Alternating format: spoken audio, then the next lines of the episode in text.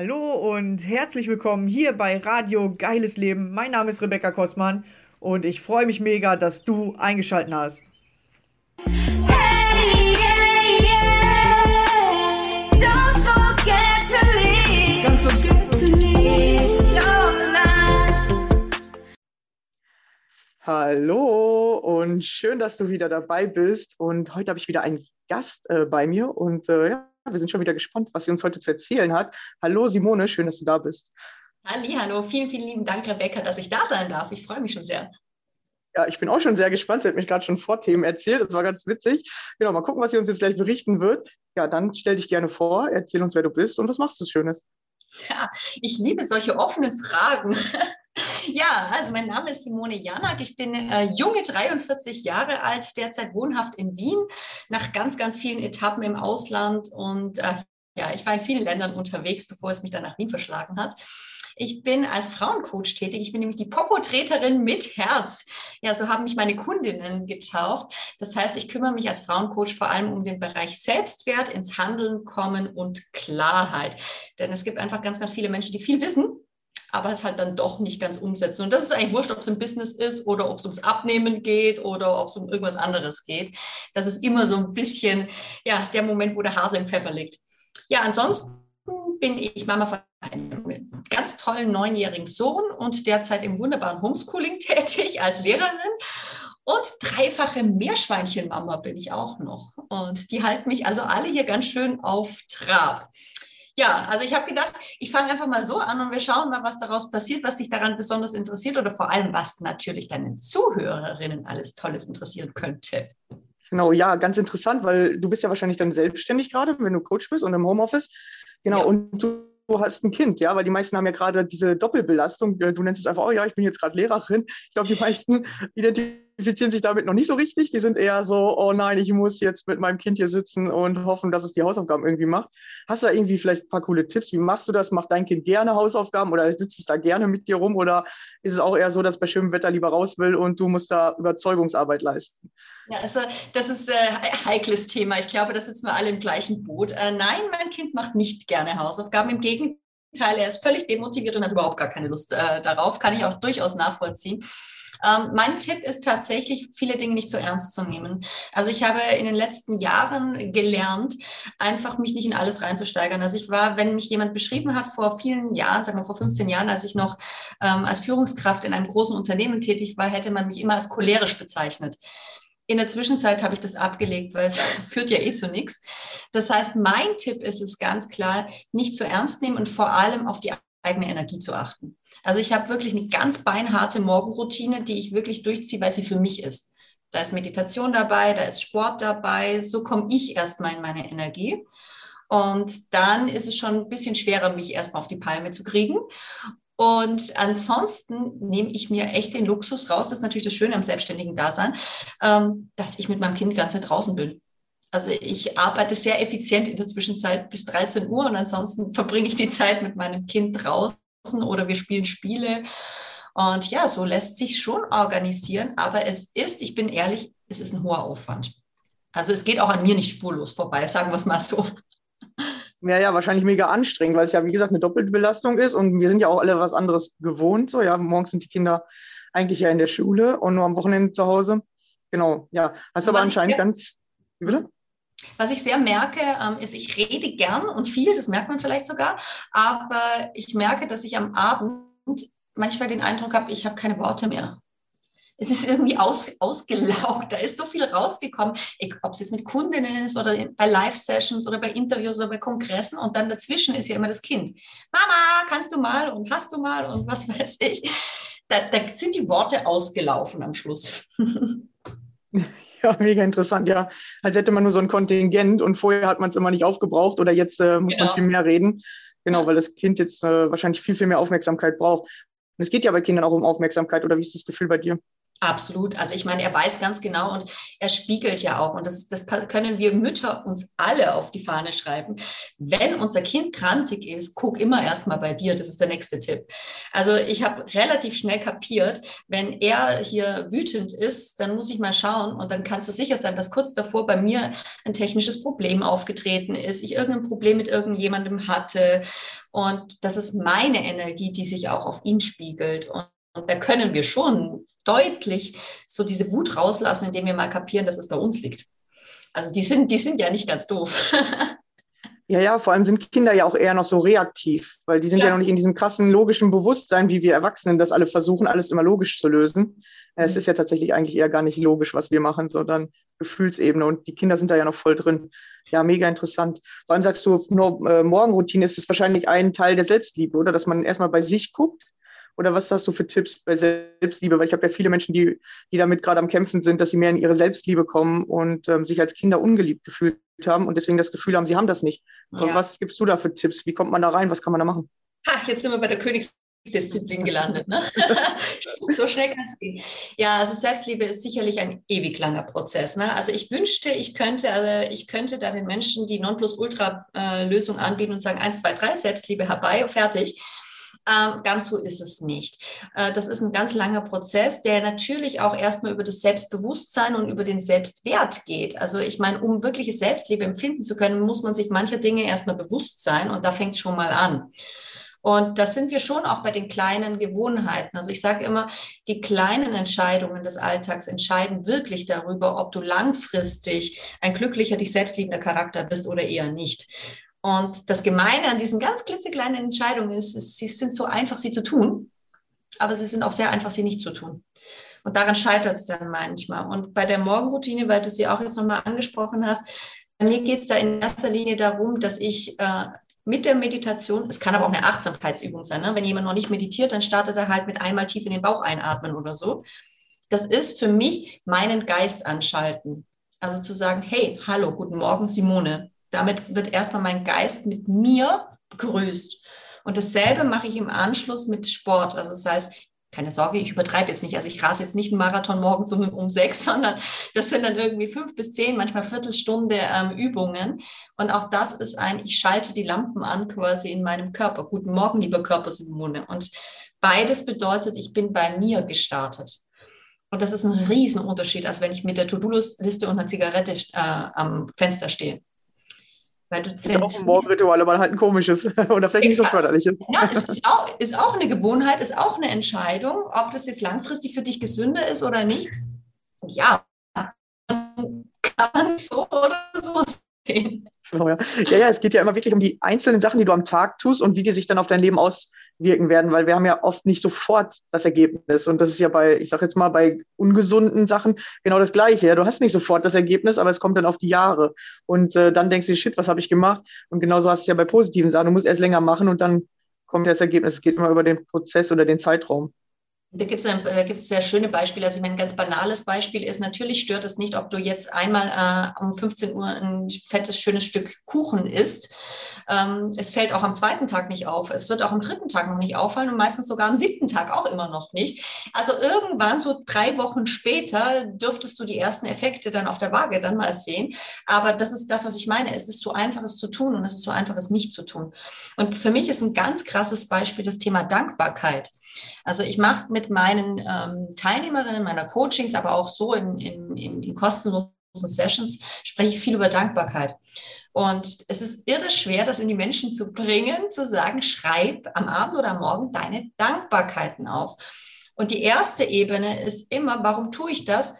Weil es meinen Tag positiv abrundet oder beginnt, je nachdem, wann du es halt machst. Das heißt, es ist eigentlich eine Verhaltensebene, ein wunder, wunderbares Tool, um den Tag positiv zu enden und nicht mit, ach, was habe ich alles nicht geschafft, ich versage, sondern wow, cool, ich bin super dankbar für das und das. Jetzt, viele Jahre der Persönlichkeitsentwicklung später, ist mir erst bewusst, was die Nachwirkung eigentlich davon ist. Das geht gar nicht, nicht nur um den Tag, sondern ich würde von mir behaupten, ich bin ein komplett anderer Mensch dadurch geworden, und zwar in Bezug auf die Dankbarkeit ich bin dankbarer einfach von Natur aus. Also ich, ich rufe viel mehr in dem, was ich habe, was ich bin, was gerade ist Und ich glaube, wir sind uns einig, momentan, wo die Bomben links und rechts einschlagen, im äh, seelisch-mentalen Sinne, ist es super wichtig, dass man bei sich ist und auch das Positive daran erkennen kann. Und das ist so ein langfristiger Effekt von Gewohnheiten. Ja, genau. Das, das habe ich auch so herausgefunden, dass wenn man anfängt, das mal aufzuschreiben, dann fängt man ja auch am Tag schon eher an, so wahrzunehmen, so, oh, das könnte ich heute Abend dann aufschreiben oder boah, dafür bin ich jetzt gerade dankbar. Das wirkt sich ja dann auf, äh, auf deine Ebene aus. Wenn du es nur zehn Minuten abends immer machst, wirst du es aber am Tag auch irgendwann merken. Absolut, weil du halt merkst, so, ah ja, cool, jetzt, äh, ich, ich spüre das gerade richtig. Und das ist vielleicht auch noch etwas, was vielleicht für viele interessant sein könnte, weil ich die Erfahrung gemacht habe, einige haben ja die Herausforderung, die wissen zwar, dass sie dankbar sind für etwas, also ich mache jetzt ein ganz banales Beispiel, keine Ahnung, Eich, Eichhörnchen rennt am Fenster vorbei. Ich bin dankbar für dieses Eichhörnchen. Das ist total schön, das aufzuschreiben, nur wenn das im Verstand bleibt, hilft es null weiter.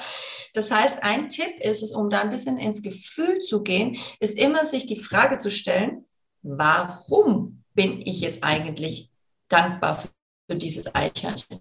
Und wenn du dir die Frage stellst, dann kommt meistens sowas wie, das ist jetzt ein blödes Beispiel, aber macht nichts. Äh, es, es, ist total süß, es ist neugierig, es, es, erinnert mich an mich, wenn ich auf einer Tastatur rumtippe. Es, es ist für mich Leichtigkeit, es zeigt Freiheit und Leben. Also, und schwupp ist man im Gefühl angekommen. ja, das. Ja, ja, cool. Genau, ja, also für mich ist eigentlich ein gutes Beispiel, weil ich habe hier immer so ein Eichhörnchen, das läuft hier tatsächlich jeden Tag vorbei. Ich nehme ich, ich nehm mich auch hier am Balkon, schaut immer vorbei. ja, und meine Mutter hat mir das letztens auch erzählt, dass sie auch eins hat bei sich zu Hause. Ähm, genau.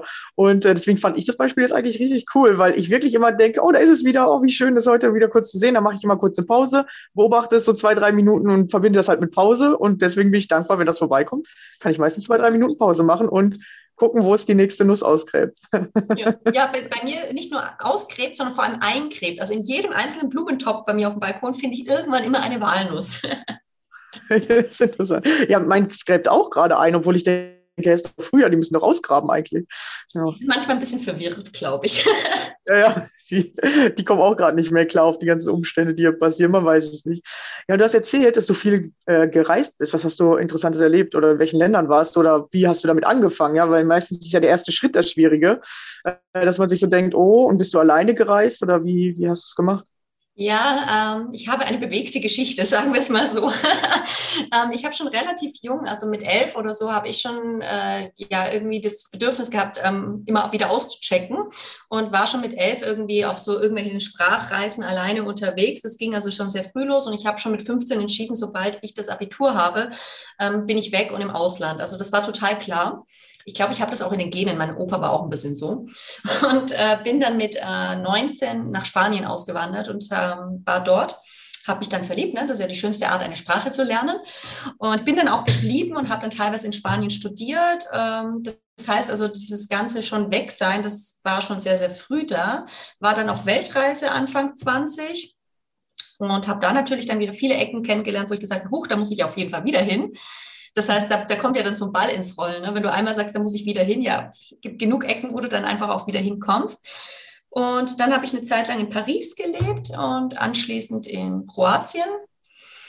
Und ja, das ist ein bisschen in, in mir drin. Also ich würde es mich nicht als unsteten Charakter bezeichnen, aber ich bin schon sehr neugierig und ich liebe es immer wieder, neue Dinge zu erleben und mich auch inspirieren zu lassen von anderen Kulturen, weil ich habe Deutschland und auch jetzt Österreich, jetzt wo ich hier bin, extrem zu schätzen gelernt im Ausland. Ne? Man weiß immer, was man, äh, was man hat, wenn man es nicht mehr hat.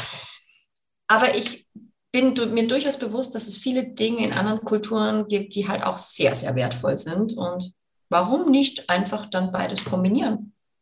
Und das versuche ich dadurch halt ein bisschen. Ne? Ja, cool, ja. Also lernt man ja auch äh, richtig viel kennen wahrscheinlich. Also genau, man weiß dann, was ist da besser und was ist da besser, weil bei uns schimpfen ja viele aufs Gesundheitssystem, aber jetzt, wo ich, äh, ich habe auch viele Menschen äh, aus dem Ausland kennengelernt, die erzählen halt ganz andere Sachen, wie es bei denen abgeht. Und dann denkst du dir, okay, vielleicht ist Deutschland ja doch gar nicht so schlecht in manchen Dingen. Absolut. Also dazu, dazu vielleicht eine, eine klitzekleine Anekdote. Ähm, ich äh, war relativ krank in Kroatien. Also eine sehr, sehr lange Geschichte. Also hat auf jeden Fall mit Krebs zu tun, aber es ist alles gut gegangen, muss ich jetzt auch nicht den Fokus drauf legen, aber es gab einen Moment, wo ich in Kroatien im Krankenhaus lag und ich wusste, ob mein Kind in mir, also ich war schwanger, noch nicht noch lebte. Und zum Thema Gesundheits, äh, Wesen. Und am dritten Tag habe ich einen solchen Tobsuchtsanfall bekommen, dass ich alle kroatischen Schimpfworte, die ich zu diesem Zeitpunkt kannte, und es waren zumindest ein paar, ähm, allen Anwesenden um die Ohren gehauen habe, auf eigene Faust ausgecheckt bin ähm, und mein Köfferchen gepackt habe, meinen Mann angerufen und habe gesagt, wir fahren heute nach Österreich. Ich werde, äh, ich muss gucken, dass ich in irgendein Krankenhaus komme, wo man mir helfen kann und mir sagen kann, wie es mir geht und wie es meinem Kind geht. Und das ist auch so ein Moment gewesen. Das, ansonsten war da immer alles super. Aber in dieser wirklich sehr heiklen Situation für mich habe ich gedacht, nee, da war auf einmal dann echt das Gesundheitssystem in Österreich für mich deutlich attraktiver geworden. Also, ja, wie gesagt, dann lernt man es zu schätzen, das hast du eben gut erklärt, ja. Aber das, was man nicht hat, lernt man erst, also oder die Sachen, die man hat, die weiß man immer nicht zu schätzen. Und wenn sie weg sind, das ist ja auch bei Menschen oft so, mhm. äh, erst äh, nimmt man sie gar nicht so richtig wahr und wenn sie dann plötzlich nicht mehr da sind, dann denkt man, ja, Mist, hätte ich mehr Zeit mit dem verbracht, hätte ich, wäre ich ein bisschen anders mit dem umgegangen. Genau, und so ist das auch bei Ländern und Orten und äh, allem, was wir haben. Genau, deswegen ist Dankbarkeit ja so gut. Ja, weil Dankbarkeit macht dich immer ins Hier und Jetzt, dass du jetzt dankbar bist für den Menschen, der an deiner Seite ist, jetzt dankbar bist für das, was du hast. Absolut, und nicht genau. erst, wenn es weg ist. Mhm. Ja, das ja. hat mich meine Oma auch sehr gelehrt. Ich habe eine sehr enge Bindung zu meiner Oma gehabt, die leider die letzten Jahre äh, im, im November verstorben ist. Und das war irgendwann klar. Also ich meine, erstens mal war sie schon alt und hat langsam abgebaut, aber ich habe die Zeit genutzt. Ich habe sogar Videos noch mit ihr gemacht, in der ich sie interviewt habe. Und es war völlig interessant, weil sie hatte, ich habe dann irgendwann als Abschluss des Interviews sozusagen, habe ich sie gefragt, was würdest du mir jetzt mit der Weisheit deines Alters mitgeben? Und es waren zwei Dinge. Und äh, interessanterweise natürlich genau die Dinge, die ich in den Coachings immer mache. Das eine war, sei dankbar für das, was du hast bist. Und das Zweite war, sie ist, ich bin übrigens gebürtige Schwäbin, das heißt, ich muss das jetzt Schwäbisch schwätzen. So wie du in den Wald schreist, so kommt es raus. Also ne, so wie man in den Wald hineinruft, so kommt es heraus. Also achte auf den Umgang mit deinen Energien und mit, den, mit der Energie, wie du mit Menschen umgehst. Und dann dachte ich, wow, krass. Eigentlich ist es genau das, was ich jeden Tag mache.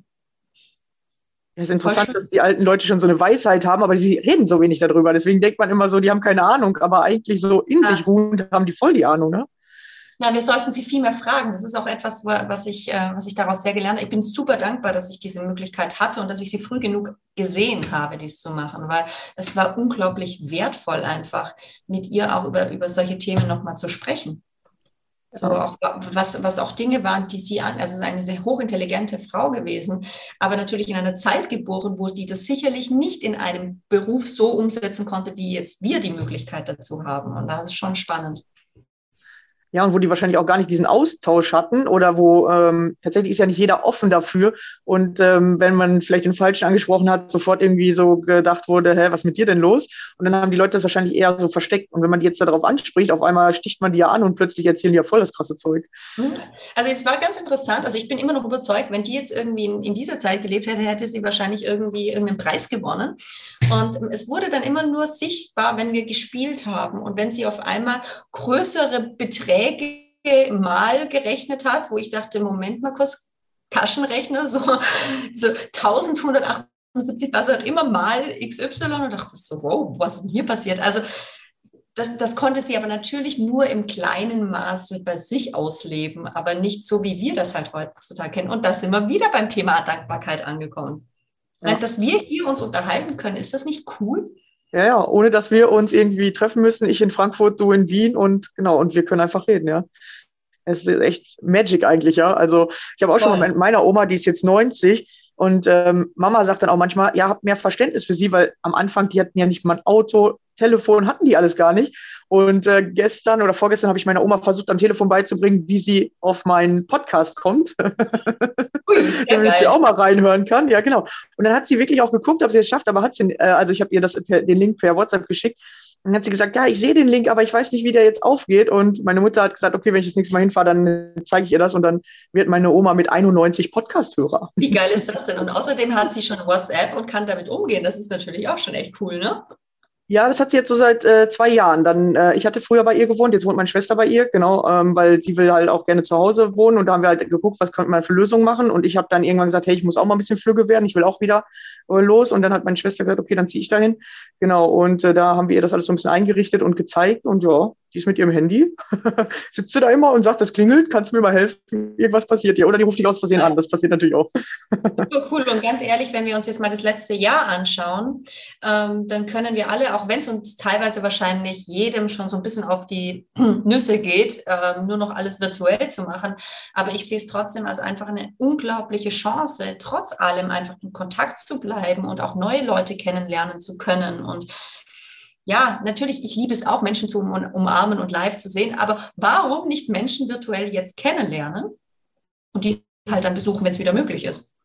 Ja, und da kommen wir auch wieder zum Wertschätzen. Jetzt wissen alle erstmal wieder das zu schätzen, dass man sich einfach treffen kann, wie das ist, äh, dass man Menschen umarmen kann, so, weil jetzt darfst du es halt nicht mehr so viel. Und dann kommst du wieder zur Wertschätzung oder zur Dankbarkeit, dass du da wieder was verloren hast. Und jetzt wird es dir erstmal bewusst, wie geil das überhaupt ist oder ja, wie toll das vorher war. Mhm. Und da sind wir vielleicht eigentlich auch schon so ein bisschen bei deinem Thema, ne?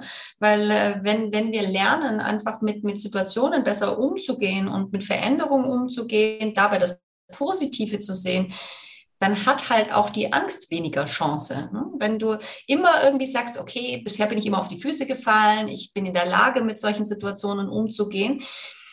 Angst ist da nicht weg, aber zumindest nicht mehr so dominant, wie sie vielleicht mal in anderen Zeiten war. Ne?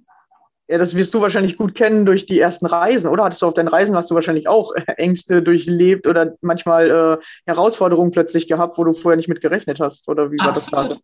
Also meine erste Begegnung mit einer Giftschlange war eher dubios. Aber ich muss gestehen, in dem Moment hatte ich keine Angst. Ich wusste nämlich nicht, dass es eine war. Ich stocherte in einer Lagune, in, auf Fidschi war das, ähm, war ich mit, äh, mit Barfuß in so einer Lagune unterwegs. Das Wasser war ungefähr so und es war wunderschön. Also lauter Ja, so sehen die äh, mit äh, die Hörer nicht. Du zeigst mir das. Also, also 30, 40 Zentimeter hat sie angezeigt. Also das Wasser ging mir bis zum Knie ungefähr, also nicht bis zum Hals, sondern ich stocherte also in dieser Lagune rum. Es war wunderschön mit ganz vielen bunten Fischen, also ein Traum einfach kurzum. Und ähm, am, am, Ufer, so ein paar hundert Meter entfernt, fuchtelte permanent irgendwie ein Mensch äh, vor sich hin, ein Einheimischer. Und ich dachte, was winkt er denn so freundlich? Und also ich kam dann irgendwann viele Minuten später dann an, an das Ufer zurück und er meinte, ja, ob ich denn ähm, eine Snake gesehen hätte.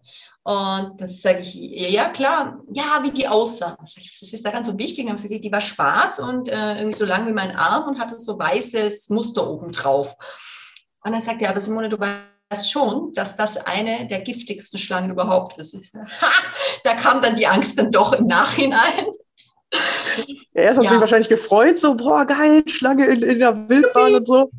Genau. Ich habe aber dann in dem Moment wiederum festgestellt, ich meine, wenn ich das gewusst hätte, da hätte ich eine Menge verpasst. Ich hätte eine Menge schöner Dinge verpasst. Und ganz ehrlich, die, diese Schlange, die hatte deutlich mehr Angst vor mir als ich vor ihr.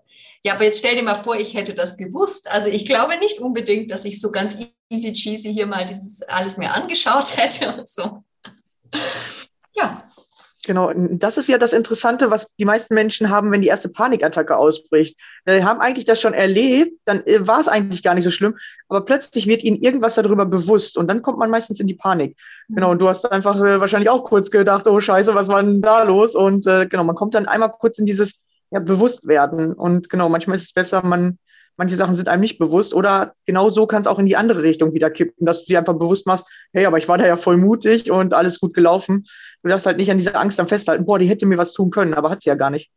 Ja, ich glaube, das ist einfach das, was an diesen ganzen Angstthemen äh, auch hängen bleibt. Ne? Wenn du dann nicht äh, dich wieder rausziehst, ich meine, das kann ja über Jahrzehnte sich wunderschön in deinem Körper reinbauen, in die Zellen gehen. Und ich meine, sonst wird es ja keine Panikattacken geben. Das ist ja wirklich eine körperliche Reaktion auf eine Erinnerung. Das ist eigentlich total beeindruckend, was der Körper da alles schafft. Und Dazu sagen, das kann ich auch andersrum machen. Also ich meine, beim NLP, da ist die reine Verankerung, ist im Prinzip genau dasselbe, bloß umgekehrt. Das heißt, du erinnerst dich an ein positives Gefühl und löst das dann aus und dadurch hast du eine, posit also quasi eine positive Attacke. Ist eigentlich viel schöner als andersrum, ne? Ja, genau. Ja, das ist interessant. Das können ja gerne mal alle testen, ob sie sich auch eine positive Attacke auslösen können. Ja. Genau, ja. Ja, es ist tatsächlich ja möglich, weil deine Gedanken bestimmen das. Also man sagt ja auch so schön, alles beginnt im Kopf, Angst beginnt im Kopf, Mut auch. Genau, und ähm, so kann man sich auch an schöne Dinge erinnern und dann wird das ja wieder mehr, weil du kommst in diese andere Schwingung. Absolut. Irgendjemand hat mal, ich weiß gar nicht mehr, wer das gesagt hat, gewonnen oder verloren wird zwischen den Ohren. Das finde ich ein super Spruch. Ja, weil es ja wirklich so ist. Ja, wenn du vorher schon denkst, oh nee, kann ich nicht, weil beim letzten Mal habe ich es ja auch nicht geschafft, dann wirst du eh wieder verlieren, weil du willst ja bestätigen. Oder wenn du denkst, okay, beim nächsten Mal habe ich verloren, aber ich habe das und das dadurch gelernt und jetzt werde ich gewinnen, dann kommt ja auch das. Das ist so der Klassiker, wenn die Menschen immer sagen, mir passiert immer dasselbe. Das ist immer meine Frage, ja, vielleicht solltest du mal hingucken, warum dir das ständig passiert. Also der Klassiker ist ja, ich lerne immer denselben Typ Mann kennen. Da muss ich ja immer schon lachen und sage, ja, vielleicht wäre es an der Zeit, mal zu gucken, was der Mensch dir eigentlich beibringt. Wo ist da dein Part? Also was, was musst du eigentlich daraus lernen, damit das nicht mehr so ist? Und das gibt es ja mit tausend anderen Herausforderungen auch, die immer wieder in unterschiedlichen Facetten zu dir kommen. Ist echt spannend. Ja, und es liegt ja wirklich tatsächlich meistens am, am Denken. Ja, wie denke ich über Männer dann in dem Fall? Oder was denke ich über Männer? Und äh, welchen Typ Mann ziehe ich mir selber anscheinend ins Leben und äh, oder genau. was denke ich über oder was denke ich über mich? Also wenn ich davon ausgehe, dass ich es nicht wert bin, geliebt zu werden, dann ist die Wahrscheinlichkeit relativ hoch, dass ich einen Mann oder eine Frau, wie auch immer, äh, ins Leben ziehe, die mir dieses Gefühl auch gibt. Und dann ist es ja unsere Aufgabe, uns mal rauszunehmen und zu sagen, okay, ähm, behandelt er mich eigentlich auch mit so, weil ich es ja selbst so anziehe, weil ich es so selbst haben will, natürlich nicht wirklich haben will, aber weil ich es so meistens in der Kindheit äh, kennengelernt habe. Ja, das sind aber sehr, sehr krasse Muster halt. Äh, das ist nicht immer einfach, dass immer wieder bei dem Punkt, äh, geht es so leicht und so schnell da kurz rauszusteigen zu dieser Selbstliebe. Prozess. Ja, Prozess, genau, das sage ich auch immer. Und es geht ja erstmal darum, sich selber erkennen zu wollen oder zu können, weil äh, die meisten ja ihre Muster nicht wahrhaben wollen oder man will das ja immer nicht sehen oder man ist ja für sich selber blind sozusagen mhm. und denkt sich dann immer, nee, nee, der andere ist doch schuld, ich mache doch gar nichts. Aber wenn du es erkennst, ist bei mir oft so, dann ist das so ein Aha-Moment, dass es sich sofort verändert. Oder, oder wie nimmst du das wahr? Ja, ja, absolut. Also für mich ist es immer der Prozess, der erste Schritt ist immer der wichtige, das ist das Erkennen. Und der zweite Punkt ist das Annehmen. Da hakt es dann meistens auch gerne nochmal, ne? weil wir gehen ja gerne in den Widerstand, wenn wir etwas erkennen, äh, schnell mal in den Widerstand oder gerne auch mal abhauen oder ignorieren. Das heißt, das Annehmen ist für mich das zweite und das dritte ist dann halt ins Handeln kommen, was das Ganze dann ändern kann. Ähm, ich glaube einfach, dass jede, jede Seele hat ihren, ihren Recht auf ihren eigenen Weg und ihre eigene Geschwindigkeit. Es ist natürlich in unseren Berufen manchmal echt schwierig, da zu sagen, ja, dann war es halt, dann war der Zeitpunkt halt noch nicht gekommen. Aber es ja. ist, wir können Türen aufmachen. Mehr können wir nicht tun. Und dann darf derjenige selbst durchgehen oder zumindest mal anschauen, ob es dahinter weitergeht oder nicht. Ja, genau. Also das habe ich tatsächlich auch schon so mitbekommen. Jeder hat sein eigenes Tempo. Du willst ja immer dem anderen helfen, weil das ist ja die Intention. Man will dem anderen helfen, aus diesen alten Mustern rauszukommen. Aber man muss halt wirklich das Tempo von dem anderen annehmen. Wenn der andere ein bisschen länger braucht oder so, darf man einfach mal ein bisschen den Druck rausnehmen, weil unter Druck kommt man nicht an die Muster. Das habe ich so für mich äh, gesehen oder auf jeden Fall bei meinen Coaches gesehen und selber merkt man es ja bei sich auch. Ja. Ja, so. Sobald du in den Kampf gehst, ist, ist, ist es wieder vorbei erstmal. Ja, ja. Kampf ist sicherlich, aber das ist, das ist sicherlich auch ein Thema von unserer Generation. Und mit unserer Generation meine ich jetzt gar nicht irgendwie exakt dieses Alter, sondern das gilt eigentlich für alle, die, sagen wir mal, vor 85 geboren sind, wahrscheinlich sogar 90, weil wir einfach mit diesem Leistungsdenken und diesem Erfolgsdenken und diesem Druckdenken und teilweise auch aus diesem Mangeldenken heraus einfach erzogen sind. Und das ist ja in keinster Weise bös gemeint gewesen von unseren Eltern. Das war aber halt nun mal so. Und daraus sich zu lösen und zu verstehen, naja, eigentlich muss ich erstmal, ich sage manchmal echt, ich, ich, Scheiß muss ich wirklich wahr. So, ich muss einfach jetzt mal gar nichts. Das ist schwierig. Ja, das ist schwierig. Das sage ich nämlich auch immer. Wenn du denkst, du machst schon richtig viel, dann mach einfach mal weniger. Dann mach einfach mal nichts, damit das kommen kann, weil du guckst ja schon die ganze Zeit in die Richtung. Und das tatsächlich war bei mir manchmal ganz interessant. Ich habe voll viel auch so gelesen, wie du schon am Anfang gesagt hast, ja, das Wissen alleine bringt, bringt ja aber gar nichts. Und wenn ich dann richtig so in diese Wut gekommen bin, ey, das bringt ja wirklich alles gar nichts, das macht ja gar nichts. Und dann wirklich einfach mal nichts gemacht habe oder wirklich was ganz anderes, plötzlich kam dass ich dann auf einmal verstanden habe oder dass, äh, dass ich plötzlich äh, gecheckt habe, was in dem Buch eigentlich wirklich stand. So. Absolut. Mein Motto ist ja Hashtag ich mache das jetzt, also wirklich sehr, sehr handlungsorientiert. Ich bin vom Typ her auch so, aber ich habe gelernt, dass ein kreativer Schöpfergeist niemals immer nur im reinen Handel sein kann. Das heißt, für mich bedeutet, ich mache das jetzt auch, die richtigen Pausen zu machen, innezuhalten, mir auch mal eine Woche zu sagen, wo ich sage, ich mache jetzt mal gar nichts, ich warte einfach mal, was passiert und vertraue einfach mal. Das gehört alles dazu.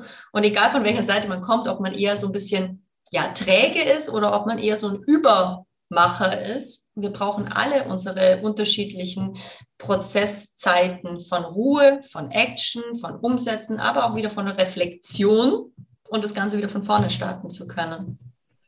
Ja, cool. Ähm, hast du nicht ein Buch sogar darüber geschrieben, äh, wenn ich das gerade mich richtig ah, erinnere? Ja, genau. Ja, stimmt. Jetzt guck mal, sind wir gar nicht drauf gekommen, siehst du mal. Ja, ähm, Hashtag, ich mache das jetzt. Das sind Geschichten aus dem Alltag, die dein Leben positiv auf den Kopf stellen. Also im Prinzip habe ich überlegt, wie kann ich dieses Thema Glaubenssätze, alte Strukturen, Selbstwert, Selbstbewusstsein etc. so an Mann und Frau bekommen, dass es unterhaltsam ist und trotzdem logisch. Und ich habe ganz viele Geschichten einfach und Analogien genommen. Also keine Ahnung, zum Beispiel, es gibt eine Geschichte, da geht es um das Thema Glaubenssätze, da habe ich die Analogie zum Eichenschrank genommen und wie man, wie man den aufräumt und dass man den nicht sofort aus dem Fenster schmeißt und dass man zerlegen muss und so. Also solche Geschichten, die diese Themen einfach näher bringen, damit so viele Menschen wie möglich sich damit beschäftigen. Weil ich glaube, das ist meine persönliche Meinung, dass die Zukunft dieser Welt dies dringend, dringend brauchen wird dass die Menschen wirklich ja ihr Bewusstsein einfach so verändern und sagen, ja, ich möchte positiv sein. Ich möchte nicht mehr in einem Hamsterrad gefangen sein, von dem ich nicht mal mehr verstehe, warum es überhaupt da ist. Ne? Ja, sehr cool, sehr cool. Also ich werde das Buch auf jeden Fall unten runter verlinken. Äh, wenn du dich dafür interessierst, dann kannst du es nämlich dort äh, dir anschauen und bestellen. Genau, ja, sehr cool. Ja, vielen, vielen Dank. Ähm, hast du noch irgendwie so einen abschließenden Satz, was du meinen Hörern gerne mitgeben möchtest oder ähm, irgendeinen Tipp oder irgendwas, was du gerne sagst, oh, das muss ich jetzt nochmal eben schnell erzählen?